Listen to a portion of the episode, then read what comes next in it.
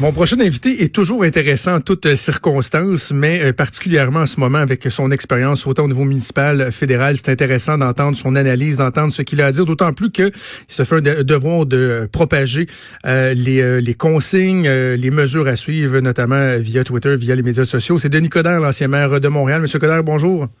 Bonjour, ça va bien, malgré tout. Ben, ben oui, oui, ça va bien. Vous aussi, comment ça se passe de votre côté, la, situation particulière? Avez-vous eu à vous mettre en isolement de quelque façon que ce soit? Comment vous le vivez, ce, climat-là?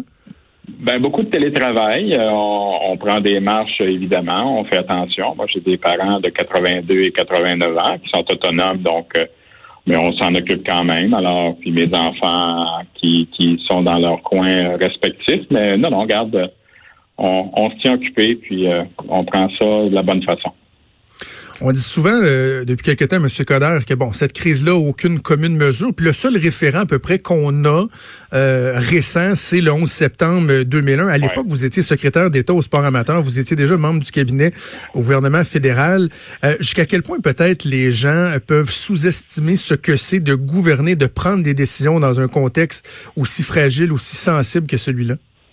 Écoute, euh, maintenant, c'était spécial. Dans un premier temps, j'étais à Hamilton et puis on faisait une annonce pour euh, le, un événement international de vélo de rue. Et puis, euh, c'était la, Fédération internationale de cyclistes qui était là. Et puis, au même moment où je parle, là, tout arrête parce que c'est le premier avion qui rentre dans le World Trade Center, parce que mm-hmm. c'est le deuxième.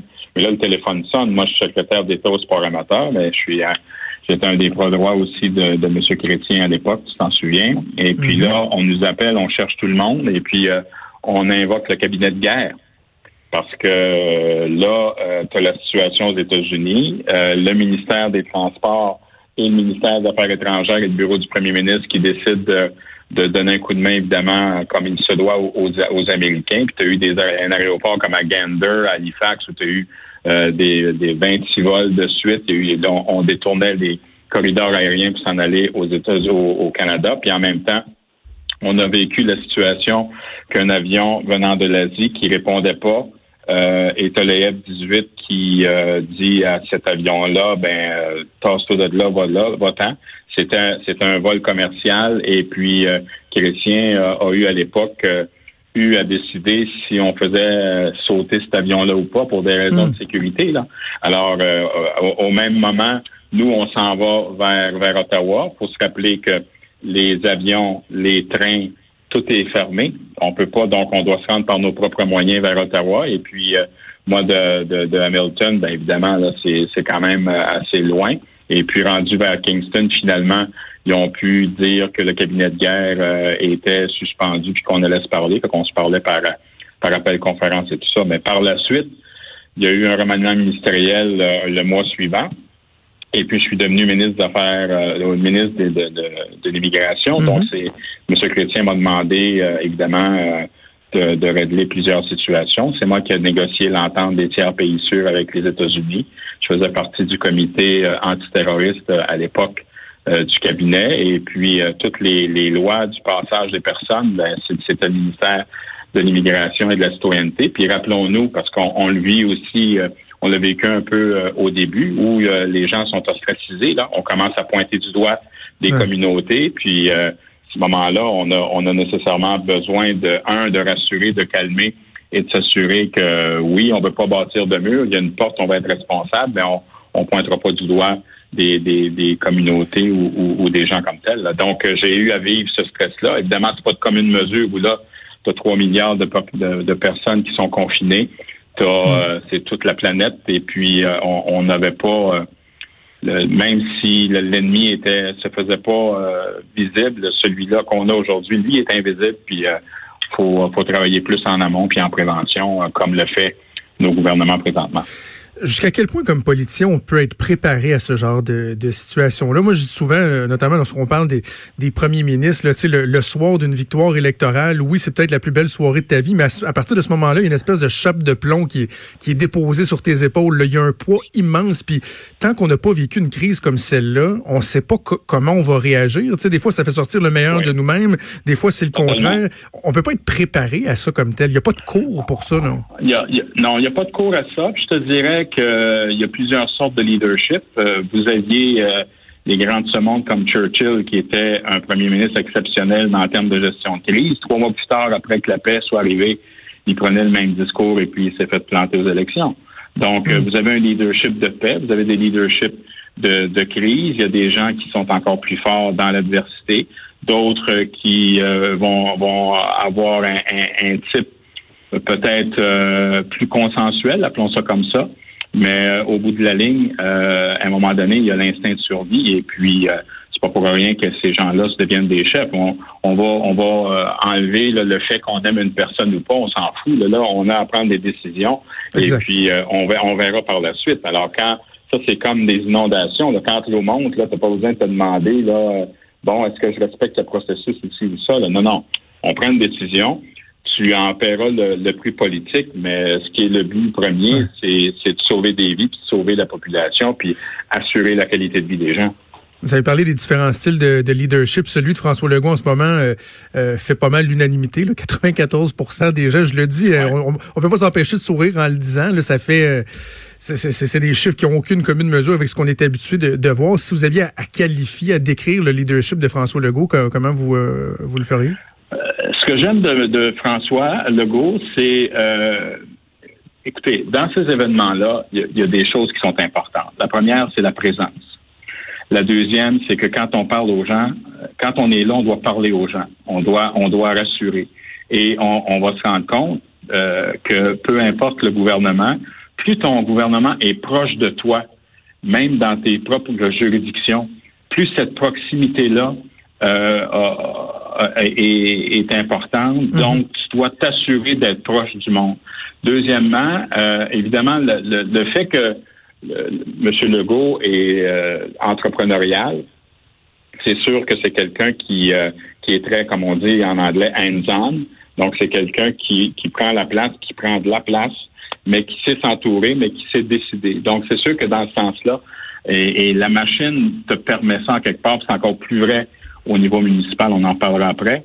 Euh, donc, à ce moment-là, moi, je pense qu'écoute, il fait un travail remarquable. Mais ce qui est plus important, c'est qu'un leader doit aussi se fier à son monde. Et un leader va mhm. toujours s'entourer de personnes même plus fortes que soi pour et, lui faire confiance. Sauf qu'au bout de la ligne, tu dis toujours, ben, t'es le technicien, t'es l'expert, mais au bout de la ligne, je prends, c'est moi qui prends la décision, puis je vivrai avec, parce qu'on c'est très on est très solitaire quand on a des décisions importantes à prendre comme ça. Alors, M. Legault fait un travail formidable. Est-ce que Justin Trudeau souffre de la comparaison avec François Legault? Parce que certains observateurs disent qu'il est jugé moins durement dans le reste du Canada qu'au Québec. Il y a eu beaucoup de critiques à son endroit, même si on doit reconnaître que, particulièrement dans les deux dernières semaines, là, il est proactif, les décisions se prennent, mais c'est plus au niveau de la communication politique qu'on est sévère avec lui. Est-ce qu'il souffre en quelque sorte de la comparaison avec François Legault? On, est, on est sévère avec Justin. C'est clair qu'il euh, y a une comparaison faut, faut pas oublier que quand on voit euh, François Legault, ben, il est avec Mme McCann, Daniel qui fait un, aussi un travail remarquable, qui est une gestionnaire de profession, puis on, sent l'expertise quand elle parle. Évidemment, on a notre ami euh, docteur euh, Arruda mm-hmm. également. Donc, c'est sûr que quand tu arrives dans une sortie quotidienne où il y en a trois, puis s'ajoutent d'autres conférences de presse ou d'autres personnes sur des dossiers spécifiques, que ce soit Fitzgibbon, Jean Boulet, Jean Robert et les autres, ben c'est sûr que là, tu arrives comme en gang. Le problème de Justin, c'est qu'évidemment, et on est heureux, là, euh, son épouse Sophie est guérie maintenant, il a été confiné. Il a, fallu qu'il soit en même temps père de famille. C'est pas évident de vivre des, situations personnelles, ça excuse pas, mais c'est, pas évident. Et la réalité est là, c'est qu'il y a une, il y a une, il y a une situation de proximité. Tu sais, c'est loin Ottawa. Hein? Tu connais ça, là? C'est, mm-hmm. loin Ottawa pour plusieurs personnes, puis les gens s'identifient pas nécessairement toujours à Ottawa. Exact donc, dans ce sens-là, c'est sûr. Mais là, on a vu qu'au fur et à mesure, là, on peut comprendre. Tu tu peux pas arriver puis dire, euh, bon, ben, ferme les frontières comme ça. Parce que, un, t'es pogné avec Trump, que tu l'aimes ou que tu l'aimes pas, euh, des fois, c'est assez erratique, puis la machine est grosse du côté de, de, Washington. Donc, tu as besoin de négocier, tu as besoin de prendre des décisions, puis chaque geste que tu poses peut avoir un effet domino. Donc, faut que tu fasses attention. Maintenant, on voit qu'il est, est de plus en plus euh, à l'aise parce qu'il travaille dans, ses, dans son domaine à lui. Donc, toute la question des mesures euh, comme le 2000 dollars, comme la question des PME, l'aide aux, gens directs. Donc, le gouvernement canadien joue un rôle qui est de plus en plus présent. On se rend compte aussi que le fait que euh, sa situation personnelle s'améliore également, ben là, les gens vont comparer moins parce que là, tu sais, les deux premières semaines, ça peut avoir l'air des vacances, mais quand la troisième puis la quatrième semaine va arriver, tu as besoin de tout le monde puis de serrer les coudes. Donc, je pense que il y en a qui peuvent se défouler dans les réseaux sociaux et tout ça. On peut l'aimer ou pas, mais je pense qu'au bout de la ligne, il a pris les bonnes décisions dans les dans les deux dernières semaines et puis on voit qu'il prend le poil de la bête. Donc, dans ce sens-là, oui, il faut pas comparer, mais euh, c'est loin Ottawa on doit dire, je l'ai mentionné dans ma chronique dans le Journal de Montréal, le Journal de Québec en fin de semaine, peu importe notre appréciation du travail global d'un politicien ou d'un autre, dans un cas comme celui-ci, on doit euh, à tout le moins les respecter, puis respecter la, la difficulté euh, du travail euh, qu'ils ont à faire et de pas tomber dans un cynisme dégoulinant. Je pense que c'est la moindre des choses. on a parlé du provincial, on a parlé du fédéral, évidemment, on doit parler de Montréal. Puis évidemment, le but là, c'est pas de faire de la, de la partisanerie politique ou, quoi que ce soit, parce que vous, vous, le, faites très bien là, de, de garder un pas de recul. Mais l'ancien maire de Montréal, est-ce qu'il est satisfait de comment tout ça est géré euh, en ce moment? On a quand même des inquiétudes, l'urgence sanitaire qui a été euh, déclenchée euh, à, Montréal. Comment vous, vous évaluez la situation? Regarde, moi, je pense que, un, mon rôle, c'est d'être solidaire. Il y a une confrérie des maires et des, gens qui ont eu des, des fonctions décisionnelles. Euh, on avait mis à l'époque un plan parce que Montréal était devenu euh, une des 100 villes résilientes du monde. Donc, il y avait déjà un agenda et une stratégie en ce sens. Il y a eu des renouvellements euh, depuis 2006 de toute la question de la loi puis de la politique de la sécurité civile, de la sécurité publique. Donc, les, je pense qu'on joue bien le livre. Le, travail se fait adéquatement. Là, évidemment, à cause de la complexité, puis Montréal, c'est la moitié de la population. Là, je veux dire, la grande mhm. région de Montréal, c'est la moitié de la population du Québec. Donc, c'est sûr qu'il y a plus de diversité, il y a une réalité. Regarde, je pense à mes amis de Montréal-Nord. Montréal-Nord, tu as 26 000 personnes âgées de 65 ans et plus. Tu as, mhm. plein de plein de, de, de, tours euh, d'habitation là-bas. Euh, je travaille avec euh, l'hôpital juif au niveau de la fondation. Il y a une réalité au niveau de Côte-des-Neiges. Donc, c'est sûr que c'est un petit peu plus difficile. Mais ce qui est important, c'est d'être présent, c'est d'être rassurant, c'est de, de travailler euh, pour de façon continue. Parce que là, je te parlais de, proximité tantôt, c'est encore plus vrai là. Donc, euh, je pense que dans ce sens-là, ça prend des conférences de presse à tous les jours. Il faut euh, parler au monde, faut être, faut être présent, travailler en collaboration, comme vous le faites si bien au niveau de l'ensemble, l'ensemble des médias. Donc s'il y aura un post-mortem par la suite, mais là, c'est pas le temps de commencer à, qualifier les gens, c'est le temps de dire qu'est-ce que je peux faire pour vous aider? Euh, on a mis en place, et je suis tout à fait d'accord, la déclaration d'état d'urgence. Après le 48 heures, hier à une heure, il y a eu le, conseil et le conseil de ville et le conseil d'agglomération. Les gens peuvent lire ça. Au niveau de l'article 47, vous avez l'ensemble des pouvoirs. Il faut redonner on n'a pas le temps de se bordrer avec les processus bureaucratiques. Quand on a des achats à faire et une décision à prendre, on la prend. Donc, l'état d'urgence sert à ça. Oui, il y a une réalité des sans-abri. Moi, ça faisait plusieurs semaines que j'en parlais aussi. Parce que, euh, un, en termes de propagation, mais en termes de réalité de santé mentale et tout ça, il faut les aider. Les refuges ferment, donc euh, il y a un bon travail qui se fait de ce côté-là. Je sais qu'ils vont réserver des hôtels également, donc des centres de jour. Puis il y a la réalité de la police puis des, premiers intervenants. Donc, il, il faut nécessairement qu'ils puissent avoir les outils, être plus vigilants. Il faut pas partir en peur. Il n'y a pas personne qui va fermer rien. C'est juste qu'on doit se donner les coups des franges puis les dans le coffre à outils pour mm. que ces gens-là puissent euh, euh, faire de la vigilance. Et c'est renouvelable aux cinq jours. Donc, euh, si éventuellement vous avez de plus en plus de situations, il y a un travail qui va se faire. Mais je pense que l'encadrement puis tout le monde fait sa job présentement. En terminant, M. Coderre, boucler Montréal, est-ce que c'est quelque chose d'envisageable, de réaliste? Parce qu'on voit que on est, on est prudent dans les scénarios, même des mesures euh, plus strictes qui devaient être annoncées en fin de semaine. Finalement, devant la situation, on a décidé d'attendre un peu. Lorsqu'on parle, par exemple, de scénarios euh, qui sont même évoqués dans, le coin de New York, de dire, ben, on va, on va barrer les accès carrément, sauf ce qui est essentiel. Est-ce que c'est réaliste de penser ça pour une ville comme Montréal? On n'a pas à le penser, je vais vous dire pourquoi. Parce que tout le travail qui a été fait a été fait en amont. Euh, New York est en réaction et il y a une situation à New York qui est l'épicentre des États-Unis. Puis on se rend compte que le fait que nous, on a un système de santé publique, le fait qu'on a fait un travail exceptionnel du côté de, Québec euh, notamment et euh, même au, niveau d'Ottawa, il y a un travail qui a été fait du côté de la santé publique. Montréal a suivi. Donc, je pense que le fait qu'on soit en amont, ce qu'on a à faire, c'est de prendre nos responsabilités comme on se dit, on, se lave les mains souvent, on se tousse dans le coude et puis on, fait de la distanciation euh, sociale. Mais ce qui est aussi important, Jonathan, c'est que c'est sûr que dans un premier temps, tous les scénarios sont probants, mais ils sont planifiés, mais ils ne seront pas appliqués. Parce que hier, j'écoutais Raymond Fillon. Oui, c'est sûr que l'armée va, va planifier euh, toute la question de sécurité. Si demain matin, les inondations pognent, parce que ça peut arriver, là, la crue des eaux, là, les policiers vont être débordés. Qui c'est qui va travailler? Qui qui va aider l'école bleue, tout ça? Donc, il y a un travail à se faire en ce sens-là.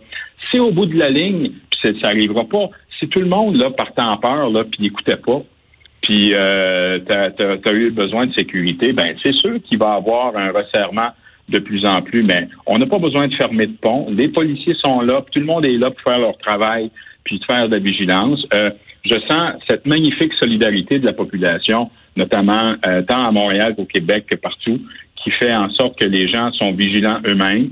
C'est une vaste majorité qui, euh, qui fait bien son travail. T'en as une minorité, évidemment, tu auras toujours des boquets, mais je pense que plus on va avoir de la présence, plus on va avoir de la vigilance, plus les choses vont bien vont bien se passer. Donc, ça va bien aller. Mais euh, que, que, tout le monde fasse des scénarios, ben oui, parce que si tu veux être en amont, tu peux pas être en réaction, c'est normal.